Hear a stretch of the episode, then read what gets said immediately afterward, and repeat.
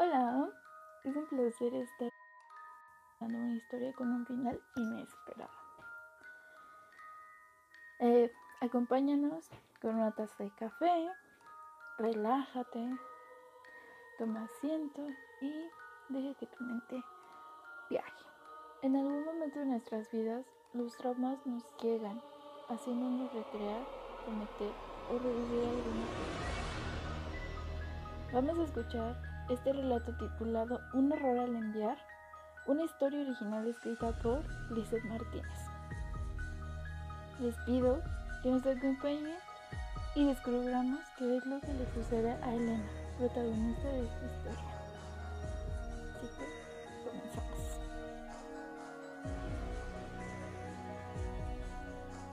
10 de julio del 2015. Querido Noah, Llevo dos meses trabajando en este nuevo lugar. Bastante lindo, por cierto. La oficina que me designaron es muy iluminada, con grandes ventanales, puertas de cristal y afortunadamente tengo un escritorio amplio, donde cabe mi taza de café favorita, una laptop y uno que otro adorno discreto. Porque claro, no quiero parecer ridícula. Y es que no puede faltar una foto de nosotros dos juntos, cuando éramos pequeños. Entré aquí gracias a mi amigo Oscar, espero lo recuerdes. El chico de cabello crespo y pelirrojo es muy difícil de olvidar. Él es transportista de la empresa y afortunadamente se acordó de mí saber de la vacante de asistente de dirección. Pues poco antes habíamos vuelto a contactarnos y supo mi triste situación de desempleo. Tengo un horario bastante flexible y sueldo. Además de que el café es delicioso. Y eso hace que mis mañanas sean más o menos. El lugar es espacioso y agradable para empezar a ir tu de comida. Y es lo mejor. Que y lo mejor de todo es que los encargados de limpieza mantienen impecable el lugar con una olor agradable todo el tiempo. Eso me encanta. Tú sabes que soy un poco apasionada con limpieza. es por eso que me enseño a Aunque sé que para muchos resulta irrelevante, bueno, tú me conoces. ¿Sabes, hermano? Te extraño y espero que nuestra cita de fin de año se cumpla. Odio que me canceles.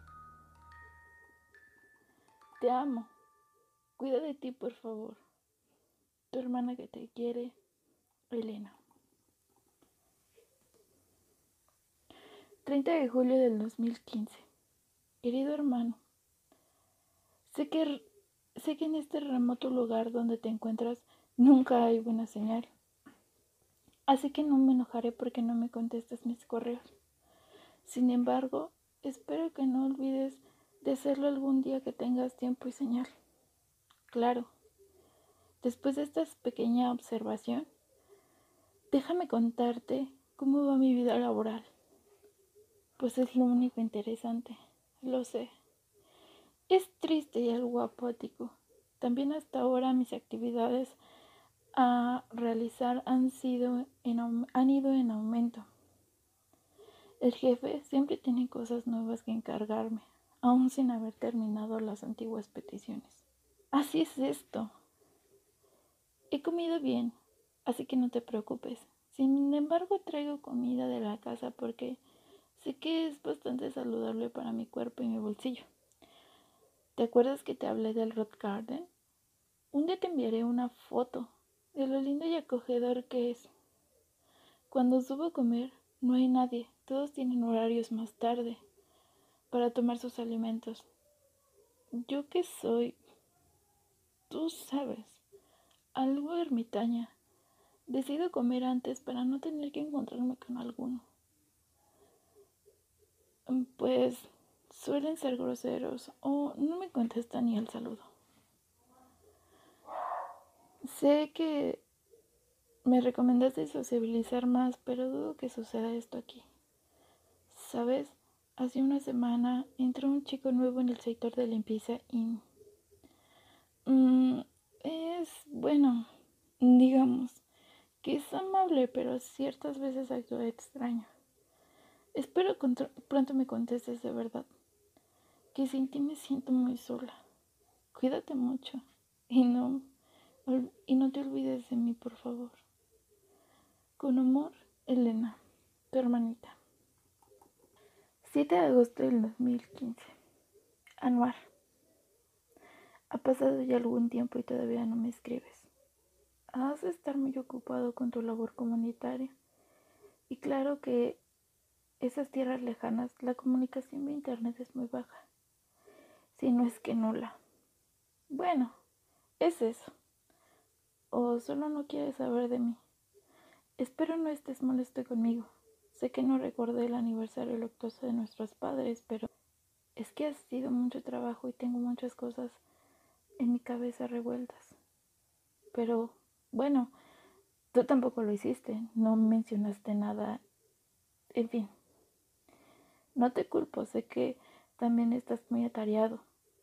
Recuerda mis abrazos y es que tú también te sientes triste. Tú eres su mayor orgullo, así que debes de seguir esforzándote. Con cariño y añoranza, Elena. 11 de septiembre del 2015. Anuar, te extraño demasiado. Desde el último correo, no hay noche en la que no llore tu recuerdo. Espero me perdones y te comuniques pronto. Extraño tus llamadas, preguntando a cada instante dónde me encuentro extraño que me vigiles, que me cuides. Creo que retomaré la terapia. Elena. 18 de septiembre del 2015. Anuar. Hola hermanito. Te amo. Escríbeme pronto. He tenido un sueño muy recurrente. Eres tú llegando hacia mí. Te acercas a abrazarme y de pronto todo se nubla. Despierta aterrada. No quiero tomarlo como un mal presagio y pensar que te ha ocurrido algo. Por favor, comunícate. Elena, tu hermana que te ama infinitamente. 9 de octubre del 2015. Anuar. Hermanito, para matar tiempo en casa me puse a hurgar entre una pila de papeles empolvados. En el desván. Encontré las actas de defunción de papá y mamá. Dicen cosas muy extrañas y no mencionan nada del accidente vehicular. Me empiezo a preocupar. Posiblemente visite a la doctora Salazar. El sueño que te mencioné sigue ocurriendo. Espero puedas comunicarte pronto. Ayer traté de escribir con Edgar, tu mejor amigo. Dijo que no hablaría conmigo y menos de ti, que aún le dolía lo sucedido y decidió bloquearme. No entiendo qué, qué sucede. ¿Están peleados? Espero tu respuesta. Elena. 16 de octubre del 2015. Anuar. Hace mucho que no recibo respuesta tuya. Pensé que el hecho de que siguiera trabajando mejoraría tu amor conmigo y podrías perdonarme por el abandono de la terapia. Pero veo que no es así. Sabes, el sueño que te mencioné sucede con menos frecuencia. Sabía que mejoraría, que aquello se debía al estrés del trabajo. He tratado de comunicarme con tía Rita para ver si ella entiende lo de las cartas de defunción, pero solo contestó el teléfono la primera vez. Pero cuando escuchó mi voz, colgó. No volví a establecer comunicación. No sé por qué me odié tanto. Ojalá estuvieses aquí tú. Eres el único que me apoya. Pero en fin, estoy muy optimista. Se acerca Halloween y Día de Muertos. De mis fechas favoritas. Ya adorné el departamento. Hice unos cuantos dibujos y pinturas. Los colgué ya en la pared. Te adjuntaré fotos. Estoy muy ansiosa de comenzar ya con mi lista para el maratón de terror. Será triste sin ti, pero lo superaré. Me fascina esa temporada. Por otra parte, quiero platicarte sobre el trabajo. ¿Recuerdas del chico nuevo de limpieza? Lleva ya casi tres meses en su cargo. Su nombre es Arturo. Hace poco comenzó a hablarme, más que de costumbre. Usualmente salimos a la misma hora y tomamos el mismo autobús, así que me he visto obligada a compartir el asiento con él. No me cae mal, de hecho es muy amable. En ocasiones ha pagado mi pasaje. Claro que le pido que no lo haga, pero igual no importa, es solo que la mayoría de las veces no habla. Te mencioné que hablaba raro. Bueno, pues lo más incómodo es que solo me mira fijamente y sonríe. Sonríe mucho y me asusta. Su sonrisa es grande, sus encías de un rojo intenso, casi púrpura como enfermas, quedan totalmente al descubierto. Sus dientes chuecos y amarillentos pueden observarse claramente y sus ojos toman una expresión muy rara, como de mucha felicidad. Pienso cambiar mi ruta. Ya hace más de un mes que me lo encuentro al salir diario. A veces, al estar sentado, se acerca más y más y puedo sentir cómo su cuerpo se pone muy rígido, como si me tuviera atrapado entre él y la ventana del autobús. No quiero ser grosera, no quiero que piense que lo trato diferente. No me gusta ser así, pero ha comenzado a hostigarme un poco. Hermano, espero pronto escribas. Recuerda que prometiste visitarme en diciembre y tenemos que planear bien. No quiero pasar las fechas sola. Te extraño, Elena, tu hermanita, que siempre te amará. 6 de noviembre del 2015. Anuar. Hola, espero que te encuentres bien. Y una sola respuesta tuya. Otra vez. Ya sabes quién escribe. 6 de noviembre del 2015. Anuar. Hola hermano. Había decidido ya no escribirte. Si me siento tonta intentando comunicarme contigo y tú ni siquiera intentas saber de mí. En fin, te escribo porque últimamente han pasado cosas muy raras. Sé que posiblemente no me leas, pero necesito contárselo a alguien aunque sea una computadora. ¿Recuerdas a Arturo? Bueno, decidí cambiar mi ruta a casa y claro que él lo notó. Me preguntó por qué lo había hecho, a lo cual le contesté que era porque esta nueva ruta es más rápida. Parecía un poco descontento con la respuesta y ahora ha estado comiendo a la misma hora que yo. Antes lo hacía en una mesa apartada, pero los últimos tres días se ha sentado a mi lado. Me ofrece de su comida, pero sinceramente no se ve nada apetitosa. Son una especie de papillas. No lo sé. La verdad es que huelen raro, me dan asco y cuando come, con tal de sonreírme, no le importa que la comida caiga de su boca. Ahora solo pienso en cambiar también mi horario de comida. Me siento un poco agobiada de verdad. No quiero ser grosera. Si estuvieras aquí o tan solo leyeras mis correos, podrías aconsejarme. Sabes que no sé tomar decisiones sola. Siempre necesito de tu guía. Hace poco me encontré con Oscar, mi amigo. Me llevó a casa cuando salimos de la empresa en su carro. Por el espejo lateral pude ver a Arturo, estático, sonriendo a un lado de la puerta, mirándonos marchar. Oscar lo vio también y atinó a decir que el chico es bastante creepy. Así que me atreví a contarle lo que había estado sucediendo con él. Oscar me comentó que a veces se lo topa en el baño y que hace cosas bastante raras, como quedarse mirando fijamente al espejo, empañándolo con su respiración forzada. Y uno de esos días le preguntó si se encontraba bien y en respuesta obtuvo una mirada fija y una sonrisa enorme de parte de Arturo, para después proseguir en lo que estaba, ignorándolo por completo. Evitó volver a cuestionarlo, pero ese tipo de situaciones no cesaron. Dice haberlo escuchado hablando. Solo me sugirió no estar cerca de él. Decirle que me incomoda bien. Hablé con el encargado del equipo de limpieza, para que él mismo se lo diga. Lo pensaré y creo que será lo más conveniente. Postdata. Aquellos sueños han vuelto y con más frecuencia. Aún no he descansado bien. No sé por qué verte en mis sueños me asusta mucho. Con amor y preocupación, Elena. Tu hermana que te quiere. 27 de noviembre del 2015. Anuar, querido hermano, ha pasado tiempo y sigo sin tu respuesta. Estoy preocupada. Más ahora que antes es por la situación de Arturo.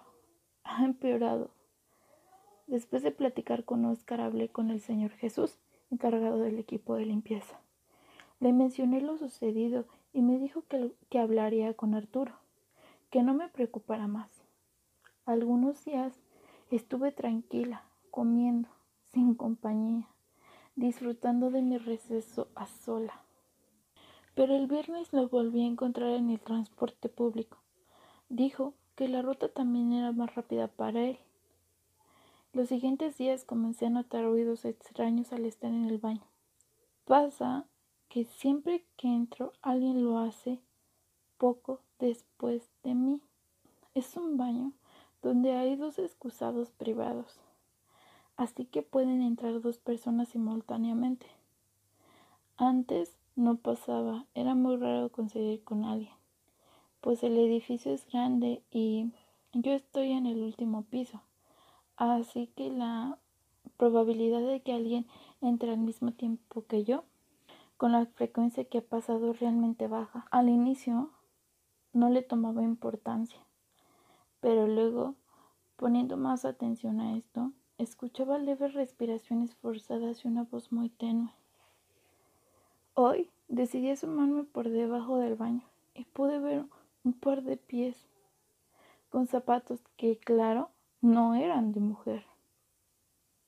Así que, hermano, Arturo es la persona que ha estado entrando al baño al mismo tiempo que yo. No sé qué hacer. Espero deje de pasar porque ¿Con qué argumento lo reporto? Si se encarga de recoger la basura de los cestos, esto me incomoda demasiado. Hoy tomé la ruta antigua, pero esto ha empezado a asustarme de verdad. No quiero que pienses que soy yo. Esto de verdad está pasando, créeme. Créeme, por favor. En unos días comienza diciembre y lo más triste es que no vendrás. Te quiero, te quiero, te quiero. Adiós. Elena. 4 de diciembre del 2015. Anuar. Lo sigue haciendo. Aún entra al baño exactamente cuando yo la hago. Se para frente al muro que separa los dos sanitarios y cada vez estamos cerca. Sus pies casi cruzan a mi lado y parece no importarle. Estoy desesperada. Hace poco le pregunté al guardia si sabía dónde vivía Arturo y claro que no me sorprendí al saber que vive al otro lado de la ciudad, al lado contrario a donde yo vivo. Hermano, tengo miedo. Yo precisamente hoy te escribo aterrada, pues no puedo dormir. Este chico ha sobrepasado los límites. Al llegar por la tarde a casa y asomarme a la ventana del departamento estaba ahí, en la acera contraria al edificio, mirándome fijamente y sonriendo. Juré que si lo veía acercarse llamaría a la policía. Me escondí atrás de la cortina y después de un rato lo vi alejarse. Quisiera que estuvieras aquí para protegerme. No sé si estés castigándome por olvidar el aniversario luctuoso de nuestros padres, pero por no querer ir a terapia, por no tomar el medicamento, pero sola, triste y ahora tan espantada. Ayúdame, por favor. Escríbeme. Regresa. Con miedo, tu hermana. Elena. 11 de diciembre del 2015. Anuar. Hola hermanito. ¿Dónde estás? Por favor, vuelve. No me dejes sola. Por favor, regresa, te necesito. Todo empeora. 18 de diciembre del 2015. Anuar. No aguanto más, hermano. Tuve que quedarme hasta tarde en la oficina antes de irme. Necesitaba ir al baño, así que apresuré para después regresar por mis cosas. Era bastante tarde y ya solo estábamos el guardia y yo. O al menos eso creí. Estaba terminando cuando escuché a alguien entrar. Se me erizó la piel. Mi corazón empezó a latir más rápido. Comencé a sudar frío, a temblar. Enseguida supe que era él y escuché cómo ponía seguro la puerta. Y se acercaba el sonido de su bolsa con la que recoge la basura de los cestos.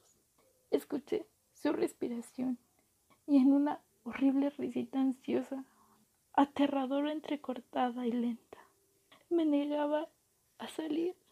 Me moría de miedo. Pronuncié su nombre y su risa aumentó. Entonces apagó la luz y empecé a llorar. Le dije que se fuera. Le rogué que saliera. Pero él solo se pasó frente a mí. En la puerta del sanitario, donde yo me encontraba. Me pegué a la pared. Jaló la puerta. Intentó abrir. Yo seguía llorando. No podía hablar. Estaba aterrada y de repente y empezó a meterse a ese reducido sanitario por el hueco debajo de la puerta. Casi me desmayo. No puedo moverme. Solo podía observar cómo poco a poco se abría paso hacia mí. Siempre con la misma sonrisa en su rostro. Cuando logró entrar por completo, se acercó bruscamente Quise gritar, pero nada salía de mi boca. Se acercó aún más. Me olió.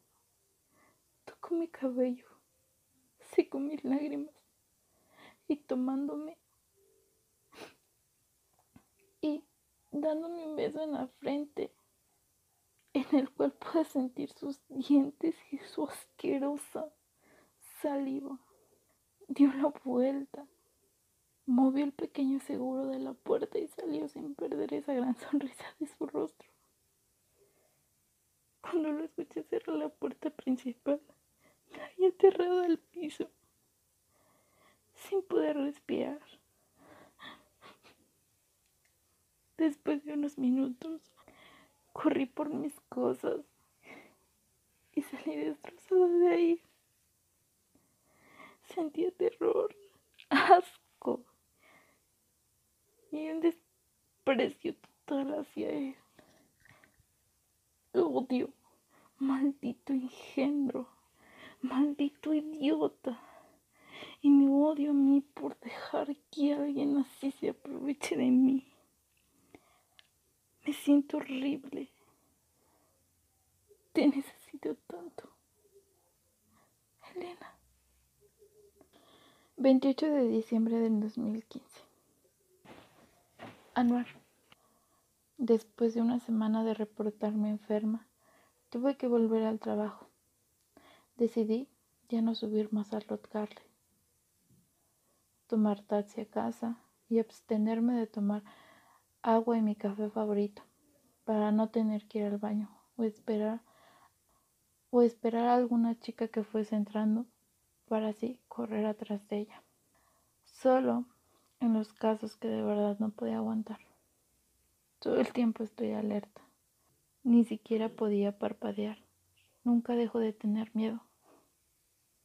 Cuando mi jefe sale, cierro la puerta de la oficina con llave.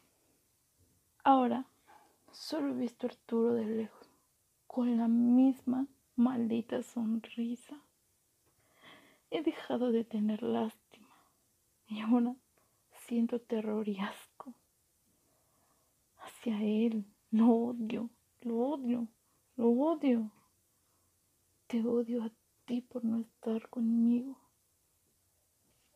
Estimada Elena, muy buenas tardes. Me comunico contigo por este medio, pues al parecer has decidido abandonar la terapia definitivamente. No acudes desde hace más de cinco meses a nuestras citas. Espero que los medicamentos los sigas tomando.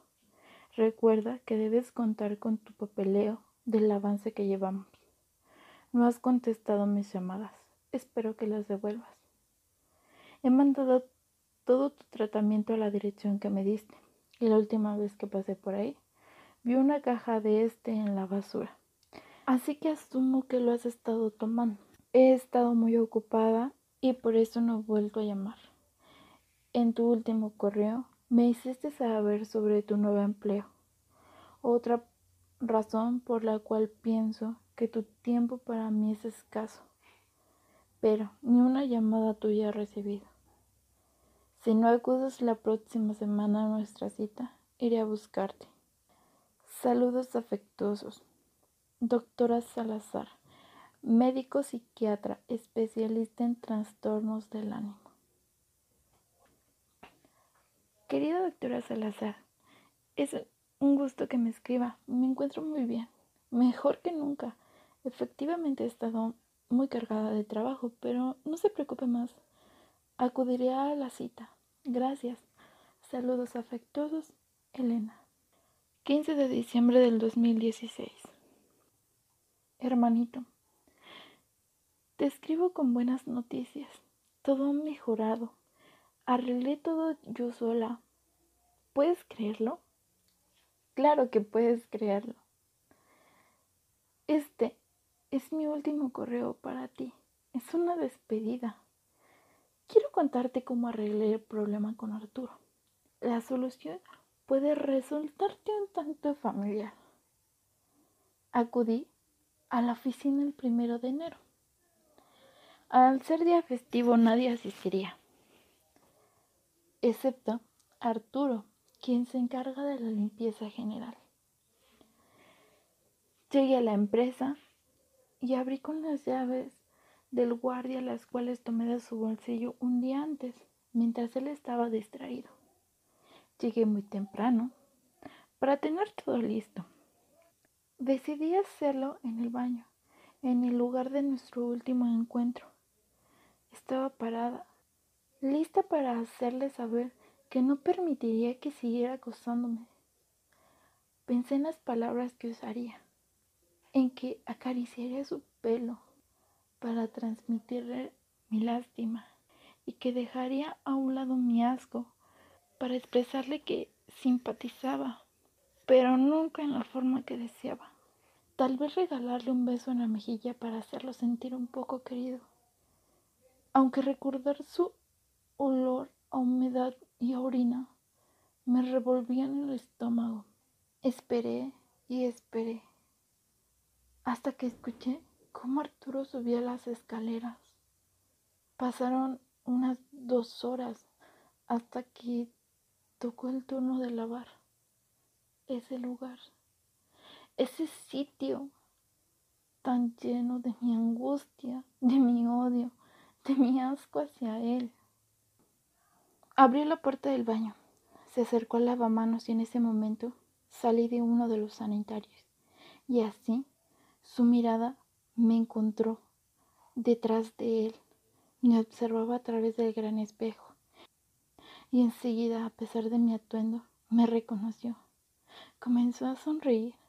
Era esa estúpida sonrisa.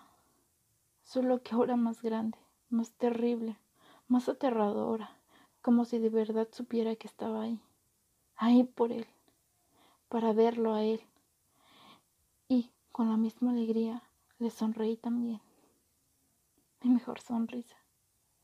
Mi temor había desaparecido. Me acerqué lentamente como si fuese a abrazarlo. Y al estar muy, muy cerca, levanté el taladro automático. Ese que bien tú conoces. Lo encendí y lo metí en su trastornada cabeza con todas mis fuerzas, sosteniéndolo con la mano contraria, fuertemente en la frente.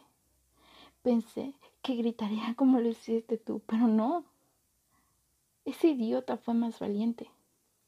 Enseguida se aferró a lavamanos, pero sin dejar de sonreír, hasta que en el espejo apareció el reflejo de la punta del taladro saliendo por su ojo derecho, y el maldito emitía asquerosos gemidos. No entendía cómo lo hacía o por qué. Entonces me invadió la rabia.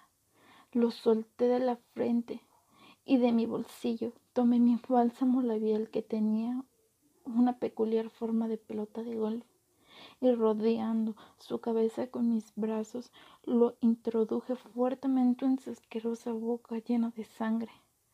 Al final su cuerpo se desplomó hacia enfrente, quedando recostado sobre el lavamanos. Manchando todo, había entrado a ensuciar el baño, cuando su trabajo era dejarlo impecable. Lo había ensuciado con su sangre asquerosa. Quería lavarme, pero no hay. Todo era tan desagradable y olía aún peor. Olía a su pútrido aliento.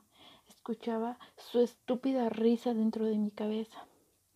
Traté de controlarme y comencé a cambiarme de ropa por una réplica de la que usaba en ese momento.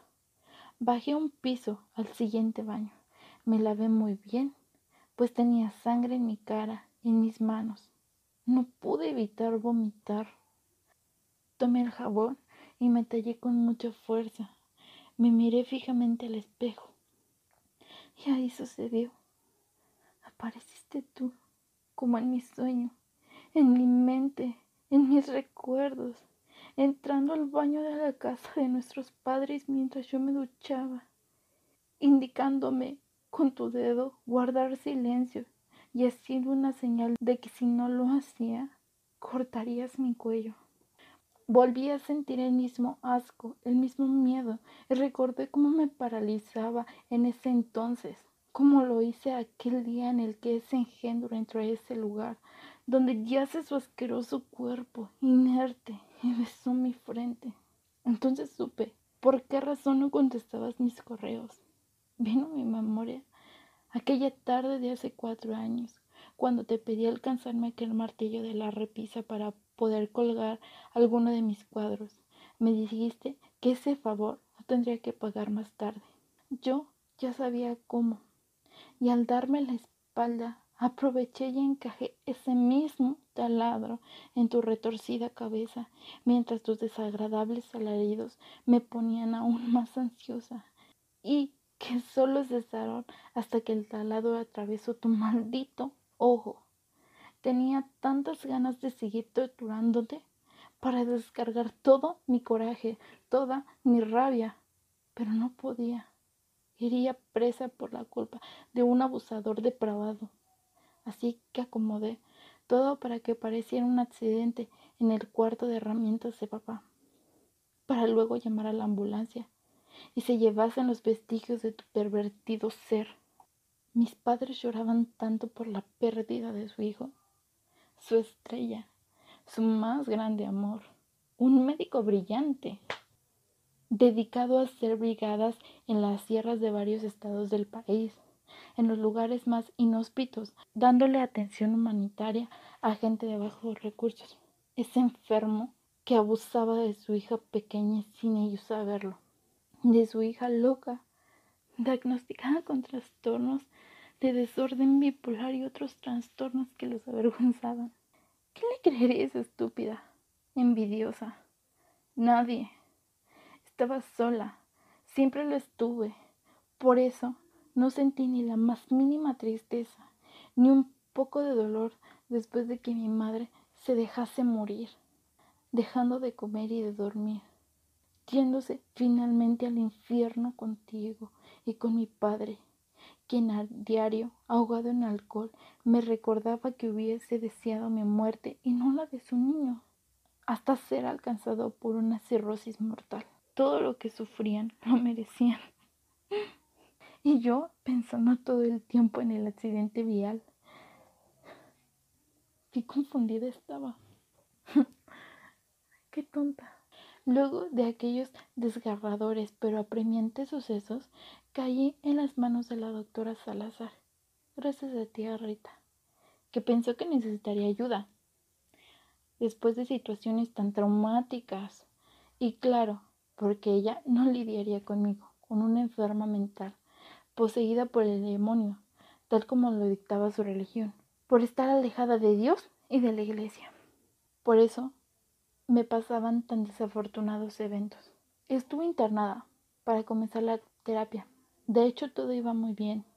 Iba perfectamente bien hasta que Salazar decidió darme de alta del internado y solo acudir a mis citas mensuales.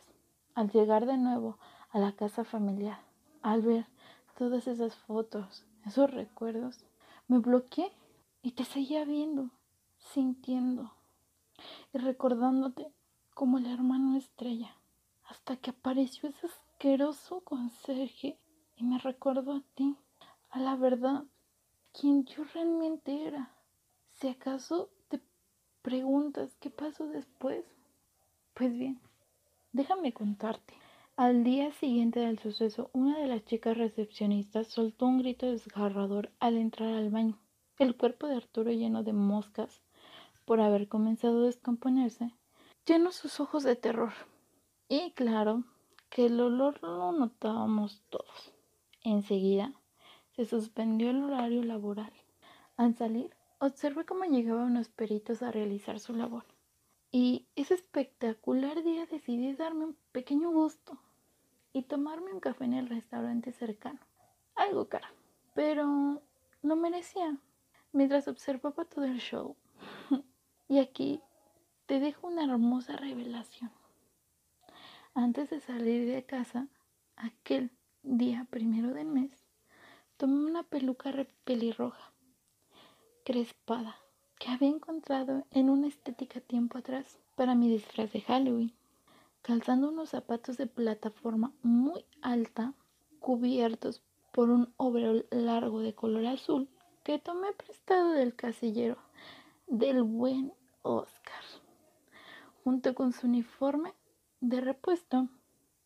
Y bien, ya te imaginarás que mi querido amigo estaba preso esperando juicio, pues las cámaras de la empresa lo describen a él. Tienen su imagen entrando antes que Arturo y saliendo luego de que todo pasara. Y dado que su asqueroso pelo se cae a cada momento, mm, me tomé la libertad de tomar algunos de su silla y regarlos por el suelo del baño, donde Arturito descansaba. ¿Qué mejor prueba que su el ensangrentado en su casillero? y la extraña desaparición de su uniforme de repuesto. Tú sabes bien que aquí, entre más les facilites el trabajo a los oficiales, mejor. Aquí nadie investiga. En fin, lo extrañaré. No extrañaré su maldita egolatría, que lo hacía pensar que estaba enamorada de él, lo cual orilló a intentarme besarme en repetidas ocasiones. Eh, sé que te alegrará saber que han mejorado mucho las cosas. Eh, solo queda despedirme. Hasta nunca, querido Anuar. Hoy sé que estoy curada. Hoy sé que fue lo que pasó contigo, con mis padres y con Arturo. Y te aseguro que no volveré a olvidar para mí. Esos recuerdos son un deleite hoy, después de tanto tiempo. Me encuentro bien. Por siempre, Elena tu hermanita. Bueno chicos, espero que le haya sido de su agrado y un agradecimiento especial para todos nuestros fieles oyentes. Con esto concluimos una noche más de podcast en sábado. Y pues de nuevo muchas gracias. No olviden mandarnos sus relatos a los correos y visitar nuestras redes sociales. Por favor, si les ha gustado este relato, compártanlo, sugiéranselo a sus amigos. Sería todo por el día de hoy. Y esto fue En un respiro. Bye.